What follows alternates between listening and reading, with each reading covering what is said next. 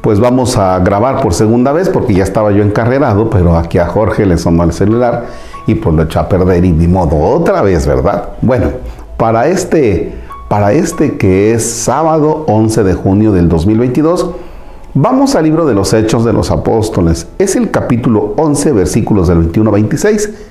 Y del capítulo 13 vamos a tomar los versículos del 1 al 3. Y comenzamos. En el nombre del Padre, del Hijo y del Espíritu Santo. La mano del Señor estaba con ellos y fueron numerosos los que creyeron y se convirtieron al Señor. La noticia de esto llegó a oídos de la iglesia de Jerusalén y enviaron a Bernabé a Antioquía. Al llegar fue testigo de la gracia de Dios y se alegró, animaba a todos los que permanecían fieles al Señor con firme corazón pues era un hombre excelente, lleno del Espíritu Santo y de fe. Así fue como un buen número de gente conoció al Señor. Bernabé salió para Tarso en busca de Saulo y apenas lo encontró lo llevó a Antioquía. En esta iglesia trabajaron juntos durante un año entero, instruyendo a muchas personas y fue en Antioquía donde los discípulos por primera vez recibieron el nombre de cristianos. En Antioquía, en la iglesia que estaba allí, había profetas y maestros. Bernabé, Simeón, llamado el negro, Lucio de Sirene, Manahem, que se había criado con Herodes y Saulo. Un día, mientras celebraban el culto del Señor y ayunaban, el Espíritu Santo les dijo, Sepárenme a Bernabé y a Saulo y envíenlos a realizar la misión para la que los he llamado. Ayunaron e hicieron oraciones, les impusieron las manos y los enviaron. Palabra de Dios, te alabamos Señor. ¿Tienes planes en tu vida?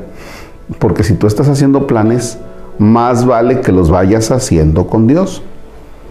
¿Por qué? Escuchamos todo el relato de Bernabé, que hoy celebramos a San Bernabé precisamente. Y entonces nos va dando las características de este gran hombre Bernabé. Y vieron cómo cerró el texto. Dice, estaban en el culto al Señor, en oración y ayunando. Y entonces les habla el Espíritu Santo y dice, a ver, resérvenme aquí a Bernabé y a Saulo para una misión que les tengo por ahí. Les tengo una encomienda. Fíjense nada más qué bonito, ¿no? O sea, estos están en su proyecto y entonces también el Espíritu Santo de inmediato es, resérveme a estos, a Bernabé y a Saulo. Ahorita, casi como diciendo, ahorita vengo, voy por algo y ustedes aguántenmelos que yo les tengo una encomienda. Así es Dios con nosotros. Debemos tener esa sensibilidad para poder ir descubriendo lo que Dios quiere de cada uno de nosotros. Parece que el descubrir lo que Dios quiere de nosotros parece como que es un lenguaje solo para sacerdotes, seminaristas y religiosas. Pues no. Para ti como padre de familia, como maestro, en el ambiente en el que te desarrollas, Dios siempre va a tener un plan para contigo y lo va a realizar contigo. ¿Ya? Pero siempre debemos preguntarnos, Dios, ¿por dónde me vas llevando?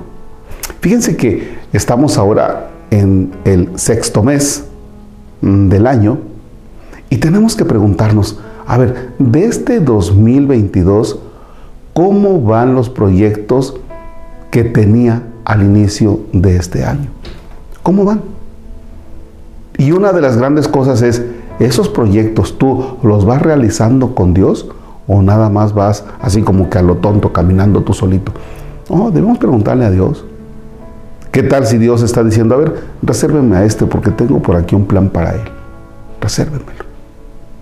Dios nos ayude a escuchar su voz, a ser sensibles y a decirle también, Señor, muéstrame tus planes, los planes que tienes conmigo, pero pónmelos claritos para que yo me dé cuenta lo que tú quieres de mí y que con mucha voluntad te diga, sí Señor, le entro, que así sea.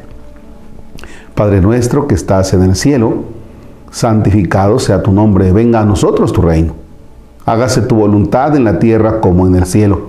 Danos hoy nuestro pan de cada día, perdona nuestras ofensas, como también nosotros perdonamos a los que nos ofenden. No nos dejes caer en tentación y líbranos del mal.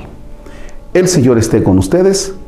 La bendición de Dios Todopoderoso, Padre, Hijo y Espíritu Santo descienda sobre ustedes y permanezca para siempre.